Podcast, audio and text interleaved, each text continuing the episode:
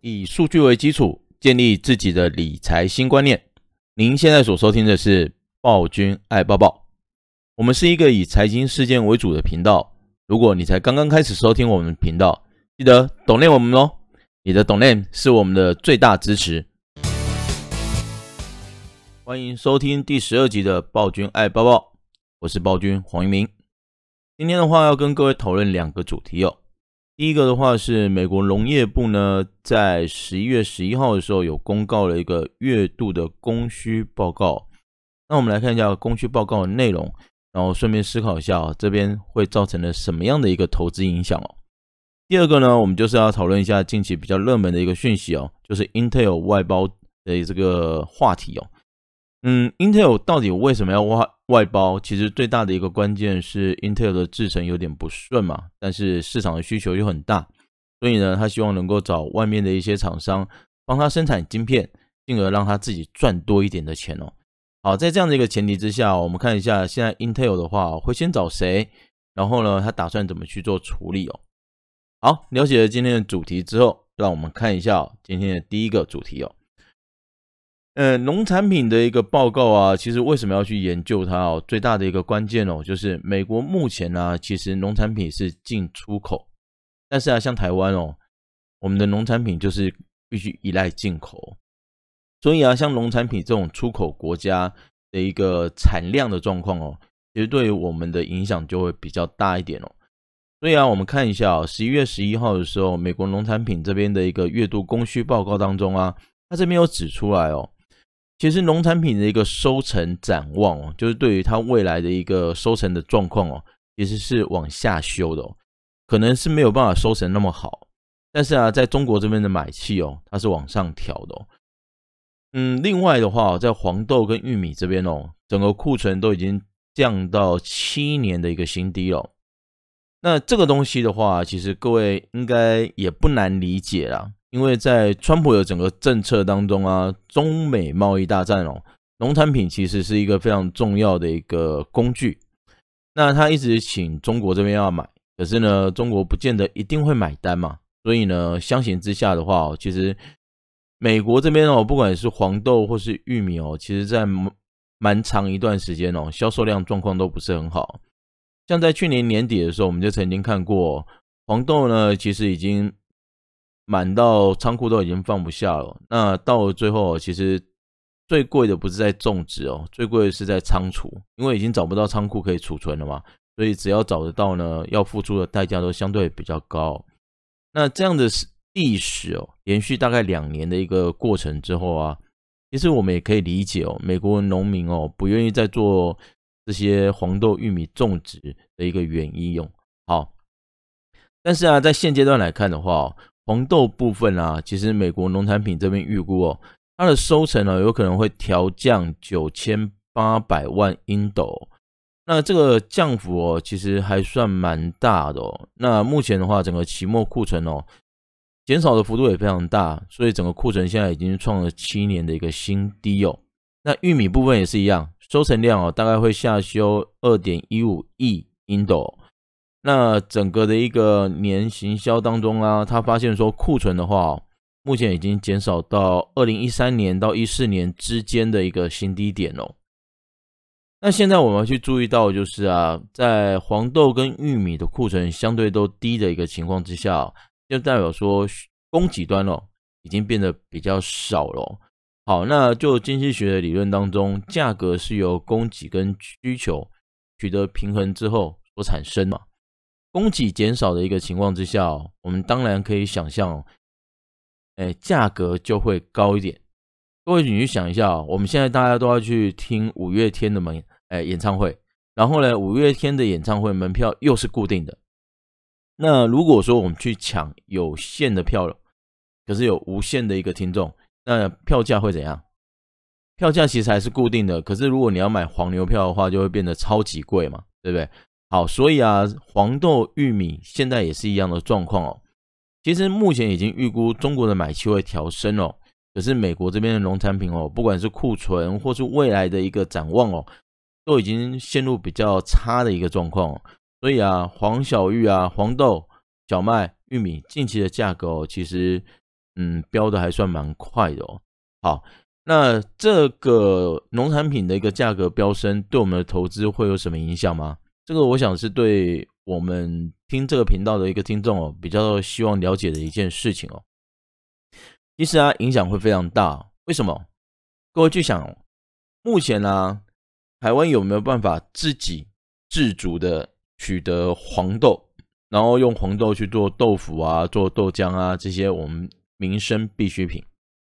如果没有办法的话，其实我们就必须依靠进口哦，我们就必须依靠进口。那如果说现在在美国这边的黄豆价格逐步的上扬的情况之下的话，请问一下，我们有办法买到比较便宜的黄豆吗？各位，你去想哦，现在黄豆跟黄豆的产量比较大，其实就在美国跟巴西，一个在北美洲，一个在南美洲。那今天的话呢，如果美国的东西卖的比较贵，巴西的东西会卖的比较便宜吗？应该蛮困难的吧？你家隔壁的房子卖一平一百万，你愿意拿五十万卖吗？如果愿意的话，记得跟我联络一下，我们来做一个好朋友，好不好？所以啊，其实在，在呃美国的黄豆价格哦，如果慢慢的提升起来的情况之下，市场当中啊，去购买黄豆，其实相对的成本都会被垫高。那现在如果整个成本被垫高的一个情况之下，我们就来思考哦，我现在呢，对于这些农产品的需求到底是什么？其实啊，在市场当中会去买黄豆，大概有两个目的哦。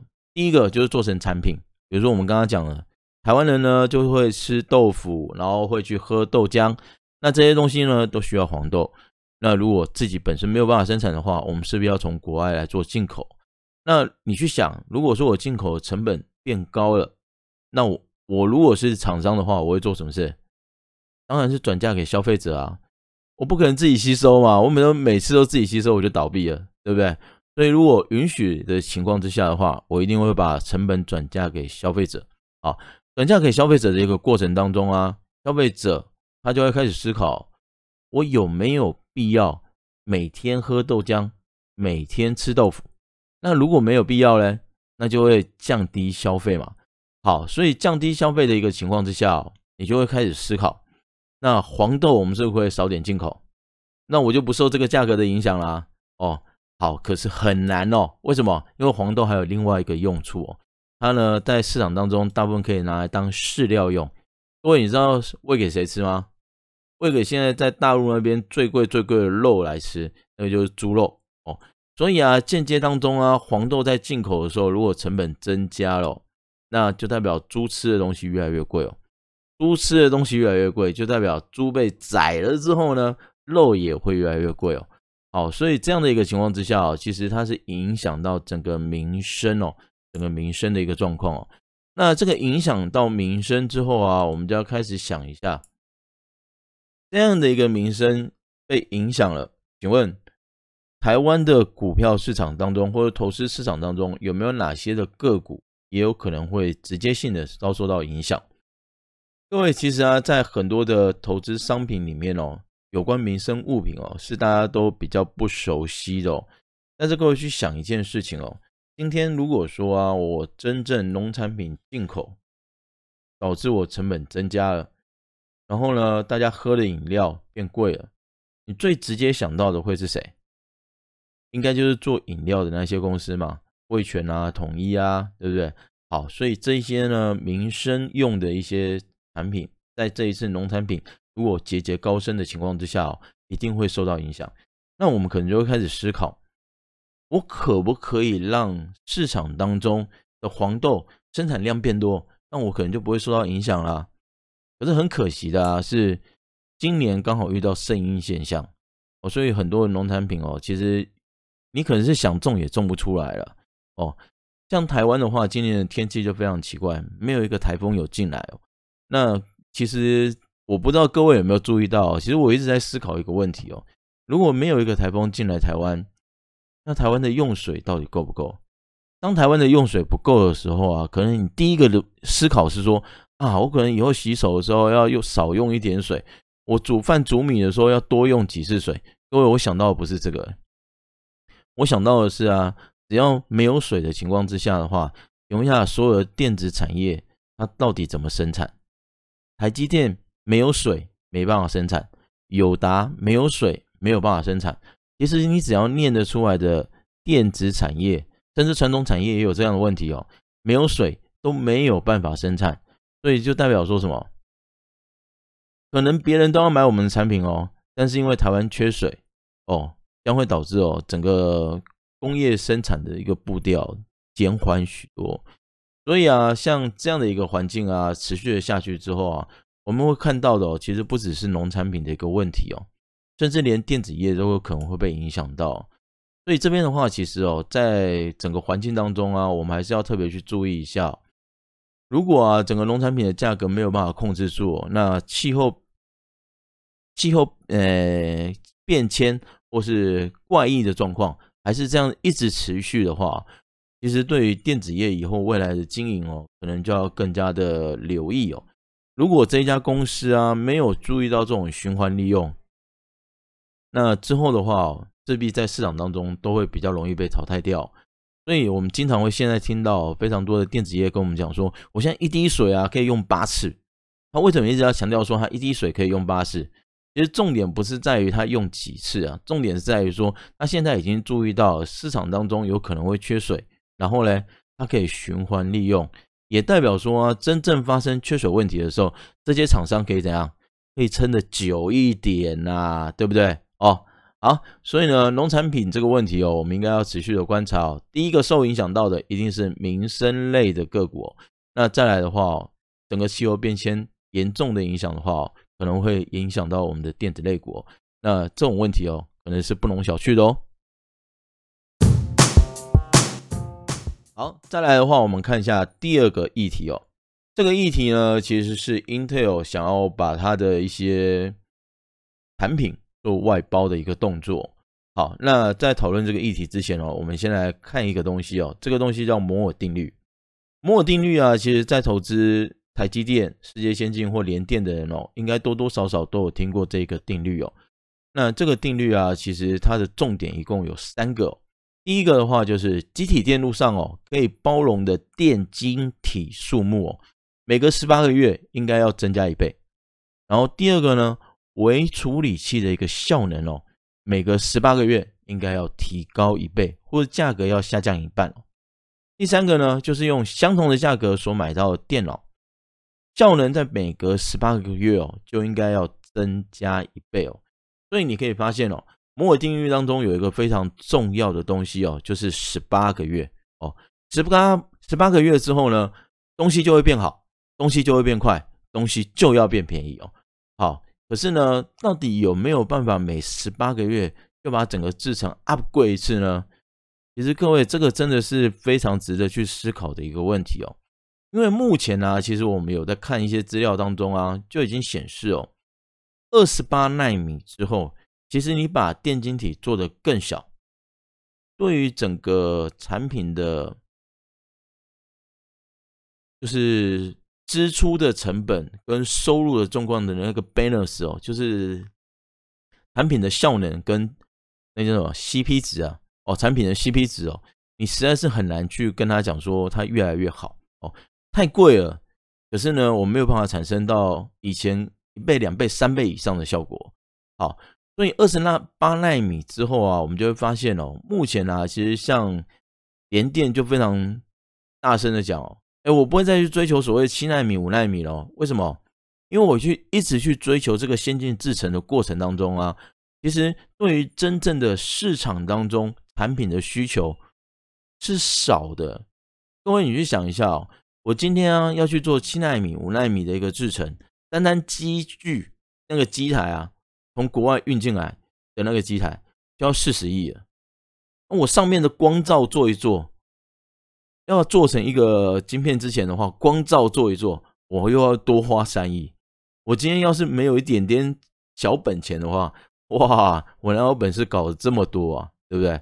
所以啊，其实那个时候，其实像市场就一直在讨论哦，今天到底还有没有必要再追求摩尔定律的这一个越来越便宜、效能越来越高，然后呢，电晶体数目越来越大的一个目标？那现阶段哦，其实我们也发现哦，只有少数的一些产品哦，是真正有需要把整个制程推进到七纳米甚至五纳米哦。所以各位可以发现哦，今天呢，我们如果是在讲七纳米或五纳米的时候，讨论的都是谁？Intel、AMD、NVIDIA 哦，这些做 CPU、GPU 的的这些厂商哦。那我们也都知道，在不管是电脑啊、伺服器啊，或 anyway 任何一个电子产品哦。CPU 跟 GPU 哦，通常是最贵最贵的一个东西哦，所以呢，它相对的利润比较高的一个情况之下，它有办法推进到比较高阶的制程哦，因为本钱比较厚嘛，还有办法去付这些钱哦。可是像大部分的产品，比如说现在最缺货的电源、电源 IC 哦，那这些东西的话呢，它到底还有没有必要推进到七纳米？或者是现在在二十八纳米的制程当中啊，其实啊甚至更旧的纳米哦，它其实就已经达到一个哎 CP 的一个满足点了，对不对？哦，那价格跟效能是我可以接受的情况之下，我也卖得动，那才真正有生意做嘛，对不对？好，所以我们现在可以发现哦，近期当中啊，其实八寸晶圆厂它的一个产能哦，出现了吃紧的一个状况，为什么？不是大家都在追求高阶制程吗？为什么反而在八寸晶圆厂当中出现了产能不足？不不，应该说，呃，大家都挤到八寸晶圆厂当中去做生产呢？为什么？其实最主要的一个关键哦，就是目前啊，在市场当中最热门的五 G、车用电子、物联网这些东西啊，其实很多的一个东西，只要用六寸或者八寸晶圆厂。就可以生产出来一个不错的效能、不错的价格哦。那生产成本在相对的一个甜蜜点的一个情况之下，哦，对于他们来说，其实不太需要去追求所谓七纳米或五纳米的一个制程哦。然后也可以卖得很好啊，对不对？好，所以在这样的一个情况当中啊，呃，八寸晶圆厂的一个产能哦，出现了比较大幅度的一个满载状况。那现阶段呢，其实美国针对中芯哦。在大陆那边，中芯哦也启动了禁令哦。那这个禁令呢，也让了全世界的一个八寸晶圆厂哦，更加出现所谓供供不应求的一个状况哦。所以现阶啊，现阶段来看哦，对，在平常的时候，我们可能不太会去在意所谓的电源管理 IC 哦，就非常的缺货啊。理由是什么？八寸晶圆厂已经被塞爆了。好，所以。在现阶段，我们就要来思考一件事情哦。如果是这样子的话，Intel 它想要把产品外包，它到底会选择哪些产品做外包的动作？我们都知道，之前的话，Intel 其实它宣布哦，它的七纳米的制程哦，良率哦不如预期，也因为这样子哦，所以呢，宣布哦，七纳米的一个量产会延后六个月哦。各位，你知道吗？在二零二零年的七月宣布了七纳米的良率不如预期的时候啊，整个团队通通被干掉了。哦，那现阶段来看的话，呃，这个问题啊，在整个团队被重整之后呢，就解决掉了。十月份的时候就已经宣布哦，七纳米的问题哦已经解决了。但是啊，他还是会持续评估啊，看看到底要不要去做外包的一个动作。所以这是十月份时所看到的一个资讯哦。可是啊，在现阶段来看的话，嗯，我们发现一件事情哦，本来啊，新呃，Intel 是说在二零二一二零二一年的时候会正式宣布哦，说看看他要到底要怎么去做外包的这个动作。但近期的话，有一些新闻啊，却非常好玩的出现了。十一月九号的时候啊，经济日报这边啊就有特别提出来哦，英特尔啊目前扩大委外，然后他预期的对象是谁？联电哦，联电呢会接到大单，这个跟当初的新闻写出来的一个状况啊完全不一样，你知道？当初人家是说 Intel 是因为七纳米制程不顺利，所以有机会将 CPU 等高阶制程哦，CPU 等高阶制程转单给谁？转单给台积电。那为什么要转单给台积电？因为目前只有台积电有高阶制程，而且良率比较好哦。可是呢，到了现在哦，十一月份的时候，我们就发现哦，Intel 真正要外包的对象是谁？联电啊？为什么要外包给联电？那他要包什么东西给联电？从新闻当中啊，我们可以发现哦，他要外包的是二十八奈米的 WiFi 跟车用晶片。各位，你有发现一件事情？其实啊，如果这个新闻是 OK 的，也是有求证过的，甚至是真的哦，那我们就要开始思考一下哦。因为在报纸里面，《经济日报》写说，Intel 对此回应不予不予置评嘛，对不对？所以我们只能假设它有可能是真的。好，那假设它真的是真的，那代表是什么意思？代表是啊，Intel 它现在外包政策哦。应该跟我们当初所设想的高阶制程外包是不一样的。那如果说呢，他保持着这样的一个态度的话，我个人认为很好。为什么？因为呢，Intel 还有野心，想要自己控制高阶制程，而不是说我今天把所有设计图通通丢给台积电之后，由台积电来做后端那个晶圆代工的整个作业哦。你可能会说，哦，嗯，很多人都把设计图丢给台积电啊，也没发生什么问题啊。那重点是，嗯，我今天请别人帮我做这些晶片，我就要跟人家排队啊，对不对？那我跟人家排队的一个过程当中，要么就是我的面子够大，要么就是我钱付的比较多。那各位去想一下，我们现在呢在做生意的话，谁看你面子大不大啊？对不对？所以在现阶段来看哦，如果说 Intel 希望手握着重要的高阶制程，然后呢，把比较低阶的二十纳米、二十八纳米的 WiFi 啊、车用这些晶片外包出去的话，那我个人认为哦，非常好，哦，非常好。那这样的话呢，也可是这样的话也凸显出来另外一件事情哦，除了 Intel 它要手握重要的制程以外哦，还有一件事情非常重要，就是 Intel 为什么要外包？WiFi 跟车用的晶片，你去想一下哦。你今天如果说做了一个产品，这个产品市场没有需求的话，你会找助手帮你做更多吗？应该不会吧，对不对？所以啊，你今天如果做了一个产品，市场有需求啊，我做不出来啊，米安诺啊，好，不要紧。够请起来掉，好，对，我再请一个人来帮我，这样的情况之下才有办法干嘛？供给比较多嘛，然后赚比较多钱啊，对不对？可是各位去想哦，现在呢，如果 Intel 它要外包的是 WiFi 跟车用，那是不是就跟刚刚所讲的案例是一样的？我的做不来啊，咩诺，都请起来啊，再请一个的情况之下，那就代表说市场需求很旺盛啊。市场需求很旺盛的一个情况之下，各位，WiFi 跟车用就等于说是现在非常明显的一个重点领域了嘛，对不对？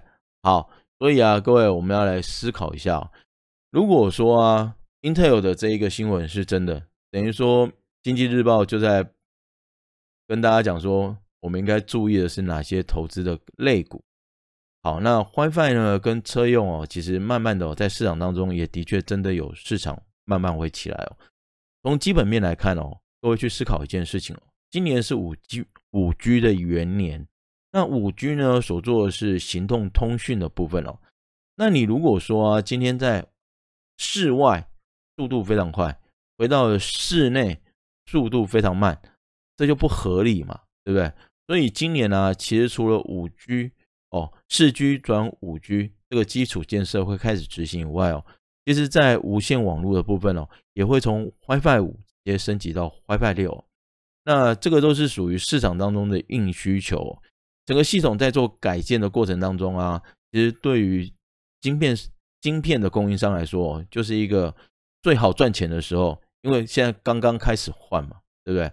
好，那另外车用晶片呢，其实在最近哦。因为新冠肺炎的关系哦，所以我们有发现哦，在中国、美国这边的话哦，呃，整个车子的销售量哦，已经慢慢的开始爬升哦，甚至比去年还好。那今年的话呢，在中国这边哦，甚至针对整个新能源车哦，提出了非常多的一个愿景的展望哦。那二零二五年前的话，他们希望说整个销售占比可以到二十趴。那各位，其实啊，在现在燃油车哦，跟以后的电动车哦，最大的差别在哪里？最大的差别啊，就是现在燃油车呢，感觉上是在开车；那以后的电动车，感觉上呢是在打电动。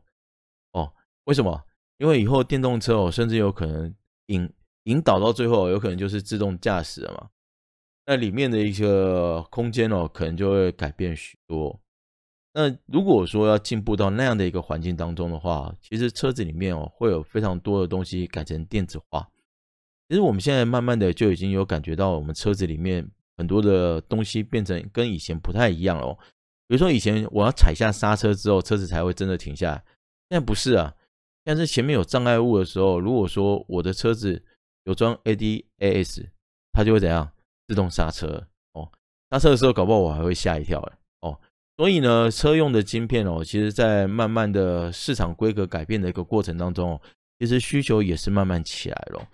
因此啊，在现阶段来看哦，Intel 外包这两个产品哦，其实也是非常合理的一件事情哦。